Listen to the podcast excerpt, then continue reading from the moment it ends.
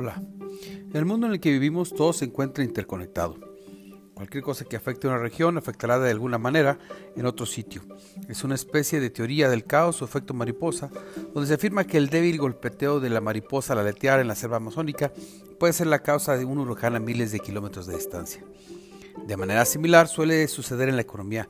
Muchos de los productos que actualmente consumimos tienen componentes de diferentes países y entre estos China ocupa un lugar importante en la maquila mundial. Por lo que la crisis mundial de salud por el coronavirus o como oficialmente se le conoce COVID-19 podrá ser muy muy importante.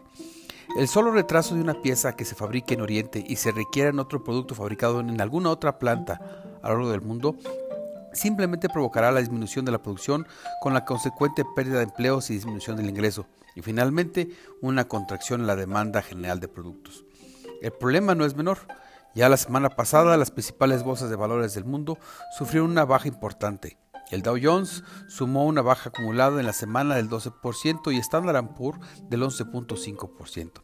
Mientras que en Europa, la industria de viajes y entretenimiento, la caída fue más estrepitosa, con una baja del 19%. Es claro que podría pensarse que una baja generalizada en las bolsas de valores afectaría únicamente a los inversionistas directos en este tipo de mercado, por lo cual es necesario puntualizar que las inversiones que se llevan a cabo bajo este esquema también incluyen fondos de pensiones en las cuales una gran parte de la población tenemos cimentado nuestro futuro.